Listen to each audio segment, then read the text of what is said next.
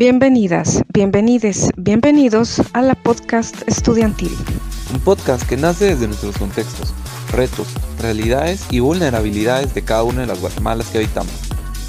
Un espacio de interacción para abordar temas coyunturales, económicos, políticos, sociales y culturales.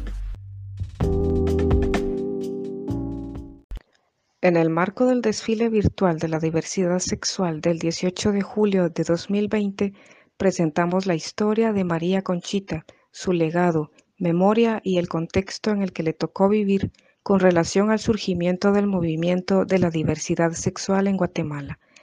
A continuación, Jorge López Ologaistoa nos habla.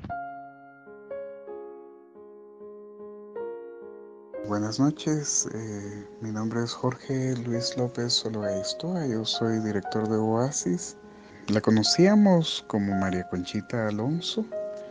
Eh, ella era una persona súper carismática, tal vez si alguna característica quisiera yo resaltar de ella es precisamente eso, que era una persona muy carismática, demasiado alegre, muy positiva y que todo el tiempo estaba cuidando de las demás personas. Eh, ella era una persona transgénero, le diríamos ahora, eh, y hago esta salvedad porque en el tiempo en el que María Conchita nos abandonó, o más bien nos la robaron, eh, todavía había mucha discusión al respecto de de la identidad de género, ¿verdad? O sea, no conocíamos mucho esos términos. De hecho, muchas de las personas que vivieron en el tiempo de María Conchita, eh, que eran, que tenían estas características como la de ella, se autoidentificaban en, en género masculino y vivían una vida femenina, ¿verdad? O sea, estoy aquí revelando o atestiguando más bien las dificultades para poderse identificar según lo que ellas realmente eh, percibían de, su propio ser. Cuando tuvimos la sede de Oasis en la 11 calle de la zona 1, eh, ella, igual que algunas otras personas que también se dedicaban al trabajo sexual, llegaban a la oficina, pero siempre llamaba tanto la atención el caso de María Conchita, porque ella llegaba a pedir eh, condones, información, acompañamiento, información de todo tipo, la cual iba a compartir con otras amigas suyas que también se dedicaban a esta misma situación del, del trabajo sexual. A ella se le otorgó el estatus de asociada honoraria. Eh, ese es un hecho muy doloroso para mí porque a ella se le notificó el primero de octubre de 1997. Eh, María Conchita era de Jutiapa. Eh, su nombre civil era Luis Enrique Palencia. Y no sé, sus ojos aunque no logro recordar en este momento de qué color eran, eh, tenían un brillo súper especial, creo que eran un poco claros probablemente.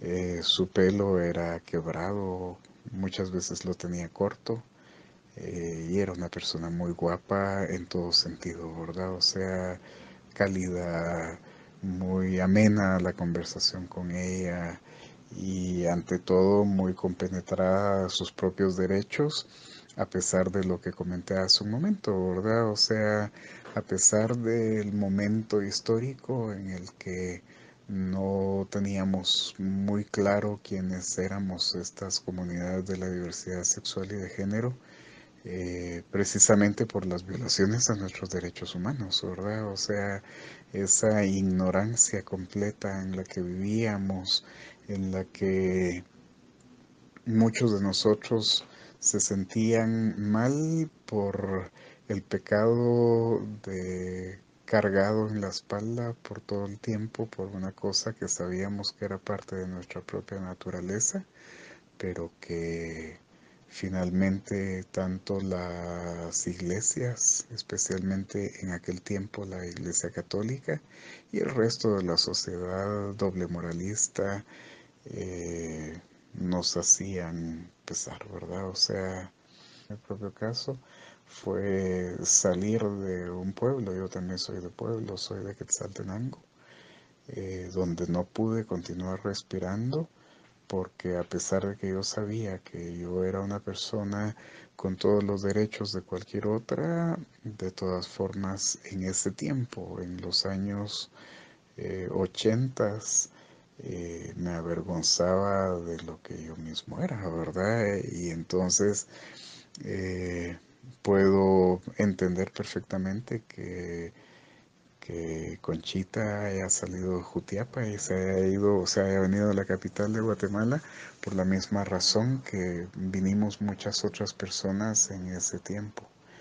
Eh, vale decir que las personas que la ejecutaron extrajudicialmente eran soldados del ejército de Guatemala y que la asesinaron en, la esquina de donde teníamos la casa de Oasis, ¿verdad? O sea, el impacto que recibimos eh, cuando supimos del trágico incidente que le quitó la vida fue una cosa que nos hizo eh, desarmarnos como seres humanos, ¿verdad? O sea, no podíamos creer que eso estuviera sucediendo a pesar de que la violencia transfóbica o sea, que ahora consideraríamos como transfóbica con ese término que en aquel tiempo no existía aún, eh, que nos estuviera llegando tan cerca.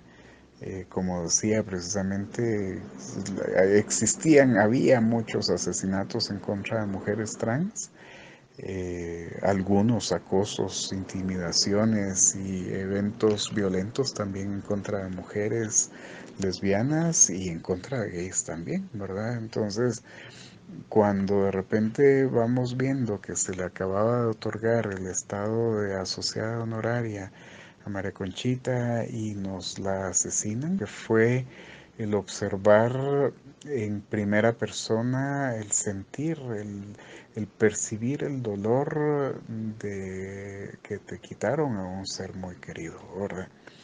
Eh, y que justamente el surgir de estas comunidades de la diversidad sexual y de género desde la percepción del pecado y que y, de lo de lo que debe ser escondido porque es más mal visto por la sociedad eh, y luego además encontrarnos en ese dilema en donde la gente que estaba dentro de Oasis eh, se dividió en dos, ¿verdad? Las personas que querían ser cautas y que no querían que manifestáramos públicamente porque sentían miedo de lo que podría ocurrir, ¿verdad? En algunos en algunos textos alguna vez he leído o he escuchado a algunas personas que se refieren con que eran personas que estaban en contra del reconocimiento de los derechos dentro de Oasis y eso no es cierto, ¿verdad? O sea, quienes estaban en contra de salir a manifestar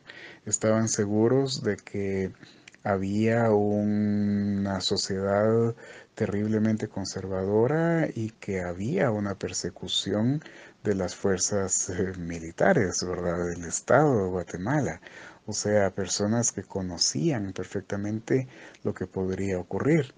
Por el otro lado, estábamos otras personas que también teníamos mucho miedo, pero que no queríamos tener la boca cerrada, ¿verdad? O sea, la indignación fue tan grande que no resistimos seguir guardando silencio y aún con las observaciones y las restricciones que el otro grupo eh, trató de imponer, eh, de todas formas salimos a la calle a manifestar con, con una mezcla de orgullo, con una mezcla de dolor, con una mezcla de reivindicación.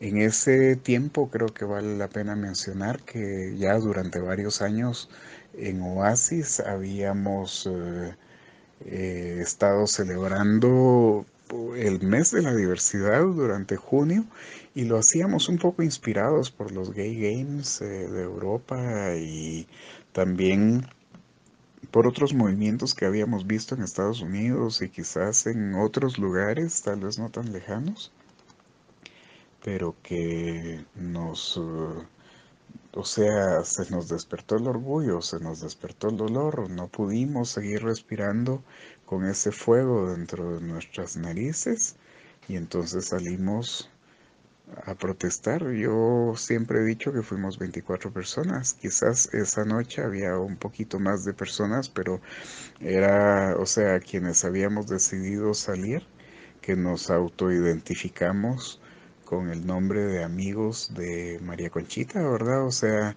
respetamos la indicación de, de nuestros compañeros de Oasis de ese grupo que estaba más temeroso que nosotros, o igualmente temerosos, pero muy cautos.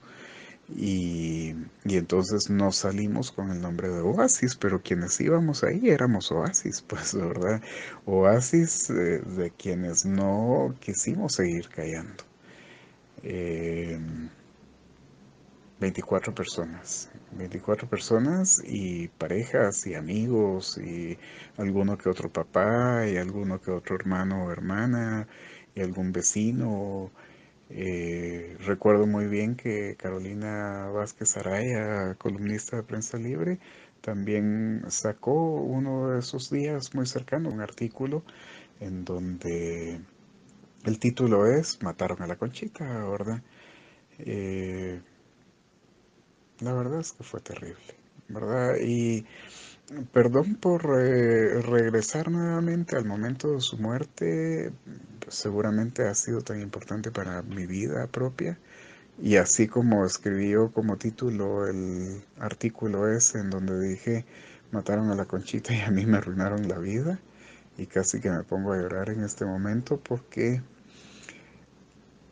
defender los derechos humanos eh, tratando de que la igualdad de la dignidad humana sea reconocida y respetada por el resto de la sociedad es una situación que cuando menos en el contexto en el que yo me desarrollé como defensor de derechos humanos no fue algo que yo pidiera, no fue algo para lo que yo estudiara, no fue algo eh, que yo estuviera interesado en hacer, ¿verdad? O sea, yo salí de Quetzaltenango huyendo de esa discriminación sin saber que el nombre para lo que me estaba pasando era justamente discriminación o exclusión social. Y como cualquier otra víctima de exclusión social, pues trata de aparentar que todo va bien en la vida. De hecho, yo era una persona exitosa en las cosas que hacía relacionadas a la informática y pues no percibía, porque uno pensaba que discriminación significaba vivir debajo de un puente o algo por el estilo, y que sí que discriminación significaba tener que ocultar quién se era en realidad, ¿verdad? El tener que callar, el tener que llevar una dolorosa doble vida y además de todo, ocultar ese sufrimiento. Entonces, la ejecución extrajudicial de María Conchita, yo siempre lo he visto como que fuera un paralelo a la, al evento trágico este de Stonewall del 28 de junio de 1969, que vale decir que muchas personas piensan que nosotros celebramos lo que ocurrió el 28 de junio de 1969 pero no es así, ¿verdad? O sea, evidentemente, bueno, o sea, sí es así, pues lo que celebramos es el momento de romper el silencio, ¿verdad? Y, por ejemplo, defensoras y defensores de derechos humanos siempre decimos que somos pacíficos y que nuestra lucha es una lucha pacífica y que eso es lo que marca la diferencia con otras reivindicaciones que podrían llegar a ser violentas, pero también la violencia siempre y cuando no sea asumida por cuenta propia eh, en instigación de otras personas, instituciones o sociedades, eh, realmente es válida también, ¿verdad? O sea, lo que ocurrió el 28 de junio de 1969 es un acto de dignidad en el que las personas que estaban en el bar Stonewall y quienes se les fueron sumando, dijeron, no, basta, ya, no vamos a seguir callando. ¿verdad? Lo que celebramos para completar la idea de lo que estaba diciendo es la primera vigilia que fue el 28 de junio de 1970, ¿verdad? O sea, allí ya surgimos como movimiento social, ¿verdad? Y digo surgimos a pesar de que justamente eh, yo nací en 1969, o sea, yo era un niño sin conciencia de mí mismo por mi edad en ese tiempo, pero esa es una de las raíces de nuestro movimiento, ¿verdad? O sea, el 28 de junio de 1970 es cuando ya, de una forma eh, premeditada, aunque la palabra premeditada suena tal vez eh, un poco ruda, eh, planificada es la mejor palabra para decir esto, la gente se reunió a decir, no, ya basta, Hace un año que sucedió esta situación, esta revuelta violenta, en donde hubo muertos, en donde hubo sufrimiento de toda una sociedad y ahora ya somos movimiento social porque estamos reivindicando esos valores que quienes venían atrás comenzaron a empujar, ¿verdad? Entonces digo estas palabras porque el trágico evento de la, de la ejecución extrajudicial de, de María Conchita, fue lo que, ¿cómo podría decirles? Porque ya se nos había prendido la llama, ¿verdad? Cuando comenzamos a juntarnos y hacer talleres para poder sanar las heridas que nos había hecho la sociedad o nuestras propias familias, pero el día o la noche que nos ejecutaron extrajudicialmente a Conchita y unos días después, el 11 de octubre de 1997, salimos a las calles gritando, nos mataron a la María Conchita, pues, ¿verdad? Y no se vale, ¿verdad? No se vale que nos estén haciendo este tipo de violencia cuando somos seres humanos que merecemos el mismo trato que el resto de la sociedad y el único, la única diferencia para podernos eh, atacar es una característica basada en lo que ahora diríamos nuestra identidad de género y también nuestra orientación sexual y no se vale, ¿verdad? Entonces, eh, yo pienso que es evidentemente este trágico evento que es algo similar a lo que ocurrió cuando nos ejecutaron extrajudicialmente a Paulina Marrots era mi asistente en Oasis en aquel tiempo, en el 2005. Eh, resulta que estos eventos nos prendieron el,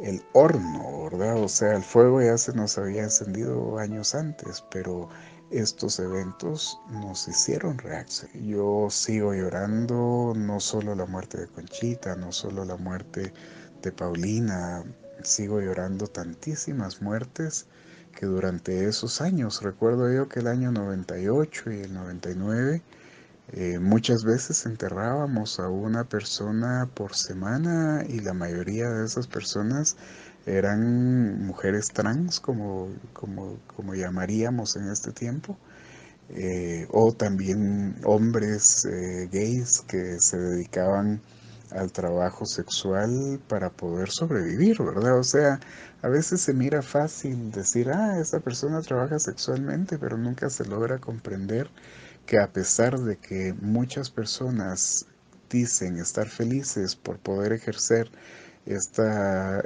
ocupación, esta actividad económica que debería ser de libre escogencia, pero en realidad la terrible y dolorosa realidad es que las personas se ven empujadas a subsistir en un contexto de explotación sexual, ¿verdad? Y puede fingir, puede incluso llegar a sentirse feliz porque tiene una forma de poder subsistir sin tener que doblegarse ante un sistema heterosexista, patriarcal, eh, terriblemente racista, machista, misógino, eh, clasista. Y entonces, sin embargo, las personas que contratan los servicios de las personas trabajadoras sexuales, pues a veces eh, por educación escuchamos que son sus clientes, pero yo entiendo que son explotadores sexuales, ¿verdad? Probablemente personas que también son víctimas del sistema. De hecho, en algún estudio que, que hicimos en Oasis, porque nosotros casi siempre estamos haciendo investigación para conocer un poquito más los fenómenos que estamos atendiendo. Eh, resulta que hemos encontrado que cuando menos de la población a la que atendemos en Oasis, en el año 2010 ha de haber sido, eh, encontramos que un casi 36% de la población subsiste o subsistía con su cuerpo. Y eso es algo muy duro lo que estoy diciendo, ¿verdad? Entonces, comprendiendo el contexto de María Conchita, en donde ella fue víctima de exclusión social en Jutiapa y tuvo que venirse a la capital para lograr, o sea, es que la exclusión social que vivimos en las áreas eh, metropolitanas de las grandes urbes es muy diferente a la exclusión social que se, que se vive en las áreas también probablemente urbanas o rurales inclusive, pero de otros lugares que no son estas metrópolis, ¿verdad? Entonces, y estoy hablando en este caso en primera persona, ¿verdad? Yo cuando vivía en Quetzaltenango, pues era una persona respetable, respetada en la sociedad, sin embargo, un gay, ¿verdad? Un gay solapado, un gay que no se atrevía a decir que tenía esta característica, ¿verdad? Entonces, comprendo perfectamente que, que ese, que esos, que estas situaciones que viven las María Conchitas por alrededor del mundo, es una situación que les saca de sus pueblos, de nuestros pueblos, y que nos empuja a llegar eh, a otros lugares en donde la violencia es mucho más activa y que el riesgo ya no era simplemente la indiferencia o la crítica o probablemente los ataques físicos, pero aquí en las grandes urbes el problema es o el riesgo es el morir por balas, ¿verdad? Entonces, la historia de María Conchita no es muy diferente de tantas otras personas que hemos enterrado, ¿verdad? O sea, como yo digo, en el año 1998-99, casi velábamos en la oficina de Oasis a una persona por, por semana, ¿verdad? Y, las causas de las muertes eran eh, no solo la violencia a través de los cuchillos o de las balas, sino también la violencia generada por grupos del crimen organizado que por un lado se dedicaban a la distribución de sustancias eh, ilegales, de drogas, eh, y por el otro lado otras redes de, de robos, de extorsiones y demás que cometían actos ilícitos aprovechándose de esas personas que estaban en el contexto de exclusión social ya fuera por el mal llamado trabajo sexual o más bien la explotación sexual, ¿verdad? Entonces, eh, esta situación es, es, es, es uno de los problemas estructurales que tiene Guatemala, ¿verdad? O sea, esa falta de reconocimiento de lo que significa eh, el tener el derecho a iguales oportunidades en una sociedad que fue construida para proteger los intereses económicos de un, de un pequeño grupo de personas que se adueñaron de absolutamente todo, ¿verdad? Entonces, mientras la sociedad se está discriminando y peleándose que porque somos hombres o porque somos mujeres o porque la edad que tenemos, la exclusión de los niños, de las niñas, de adolescentes, mientras estamos en esa lucha del racismo, del clasismo, de, todas estas formas de, discriminación basado en características de las personas, eh, la gente está suficientemente ocupada y no cobra conciencia de que mientras tanto hay ese pequeño grupo de personas que está robándole todo a la sociedad, ¿verdad? O sea, cada vez que no hay eh, posibilidades de tener acceso a la igualdad, cada vez que no hay condiciones para que haya nutrición, para que haya educación, para que haya planificación familiar, para que haya aprobación de todas esas situaciones que pueden permitir que una persona viva libre, ¿verdad? Cada vez que aceptamos que a las niñas las violen sus papás, sus tíos, sus vecinos, sus, sacerdotes, sus ministros religiosos, la cantidad de niñas, de madres niñas que existen en Guatemala es eh, espantosa, ¿verdad? Toda vez que las niñas y los niños, ¿verdad? Aunque el fenómeno de, la, de los abusos sexuales, de las violaciones, es eh, mucho más notorio en niñas que en niños, también en niños sucede. Y casi siempre la persona que comete estos abusos son personas de su círculo de confianza, ¿verdad? O sea, y el Estado nunca pone atención a esta situación, ¿verdad? Entonces, yo considero que la historia de María Conchita es el reflejo perfecto de la sociedad guatemalteca de ese tiempo, ¿verdad?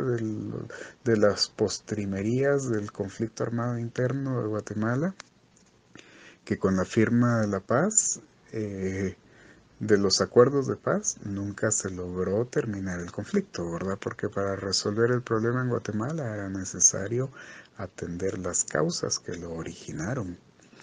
En el archivo histórico de la Policía Nacional hemos encontrado registros de personas que fueron eh, apresadas, asesinadas, inclusive ejecutadas extrajudicialmente por esa característica de su orientación sexual o su identidad de género. Por ejemplo, hay el registro en, este archivo de la Policía Nacional. Eh, una persona a la que registraron con el nombre de Marta Julia.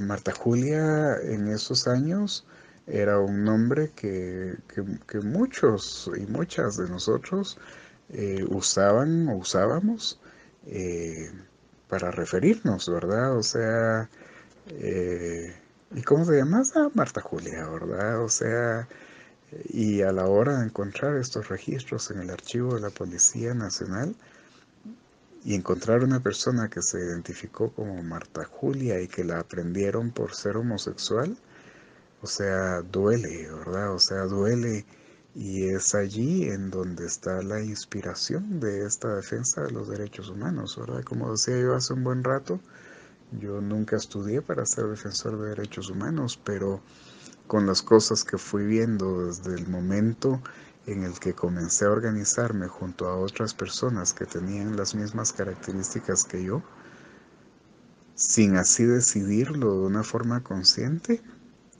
fui metiéndome en este pantano en donde cada vez que se pisa más hondo, se va observando un estrato todavía más profundo de este fenómeno de la discriminación, ¿verdad? O sea, en los años 90 nunca imaginé que todo lo que ha sucedido en todos estos años eh, llegara a suceder, ¿verdad? O sea, recuerdo con mucho cariño una vez que yo iba bajando las gradas de la oficina de Oasis hacia la calle, nos chocamos con María Conchita subiendo ella las gradas y nos damos un beso y hola Conchita, ¿cómo estás? Bien, gracias, Jorge.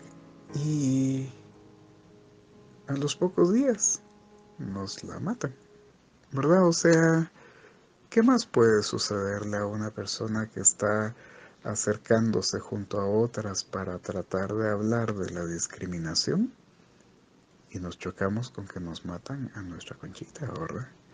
O sea, es que ese es el, el elemento tan tan importante de la, del terrible y doloroso evento tan nefasto en la ejecución extrajudicial de Conchita y de todas las demás personas, pues, ¿verdad? O sea, por ejemplo, en el año 2006 eh, yo convoqué a la marcha de luto, ¿verdad? O sea, y la marcha de luto fue convocada porque el año 2005 fue un año terriblemente sangriento, específicamente en contra de mujeres trans.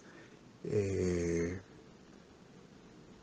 asesinaron a Bárbara Palacios, asesinaron a Paulina Barrot, o sea, ejecutaron extrajudicialmente a Paulina Barrot.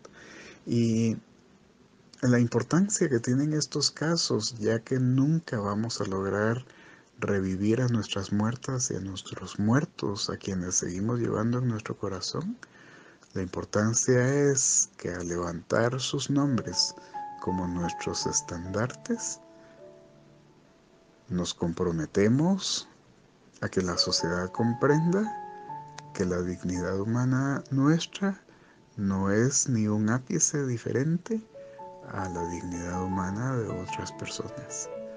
¿Verdad? O sea, el seguir masticando a la conchita, el seguir masticando a todas las demás y todos los demás, será algo como que en algún momento alguien mastique el nombre, mi nombre, con los, las casi tres décadas de activismo que estoy teniendo, ¿verdad? Sin embargo, no estamos haciendo estas acciones para tratar de tener una visibilidad personal, sino para tratar de cambiar las cosas, ¿verdad? O sea, la inspiración de muchas de las acciones que yo continúo haciendo en estos días, pues ya la situación de tratar de cambiar la sociedad ya es una cosa completamente utópica, ¿verdad? Una persona o 100 personas o 300 personas que hacemos estas actividades, no vamos a poder parar el mundo. No vamos a poder eh, ni reivindicar nuestros derechos, ni mucho menos resarcir el daño que nos han hecho a las personas que ya nos excluyeron, a las personas que ya nos hicieron daño, eh, con violaciones sexuales, con despedirnos de nuestros trabajos, con sacarnos de nuestras casas, con no darnos trabajo, con eh, sacarnos o burlarse de nosotros en los centros educativos, incluso en la academia, en donde uno esperaría que ya no hubiera ese tipo de tonterías, ¿verdad? Pero la inspiración real de, nuestra causa humanitaria está, cuando menos la mía, está en que las personas que aún no han nacido encuentren una sociedad que les trate mejor que como la sociedad que nos trató a nosotras y a nosotros.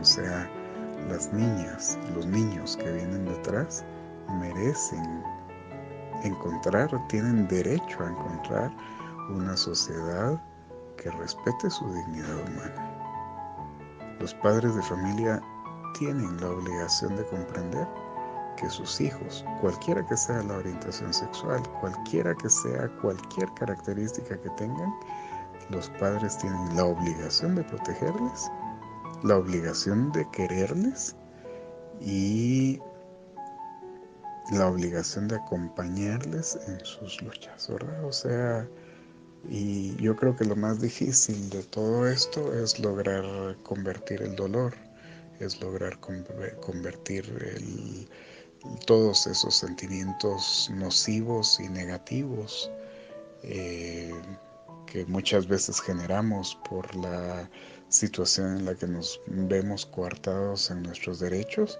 cambiar ese, esos sentimientos de dolor, incluso a veces de odio, y convertirlos en amor, en amor a la humanidad, ¿verdad? O sea, con soberbia, con, con orgullo, con, con fuerza, pero convertirlo en amor a la humanidad para que estas cosas no nos sigan sucediendo, ¿verdad? Esto ha sido todo por hoy. Te esperamos en una próxima para que juntos analicemos, comprendamos y reflexionemos sobre las realidades que vivimos. Recuerda, esto fue la podcast estudiantil, un espacio de interacción, diálogo y reflexión. Hasta luego.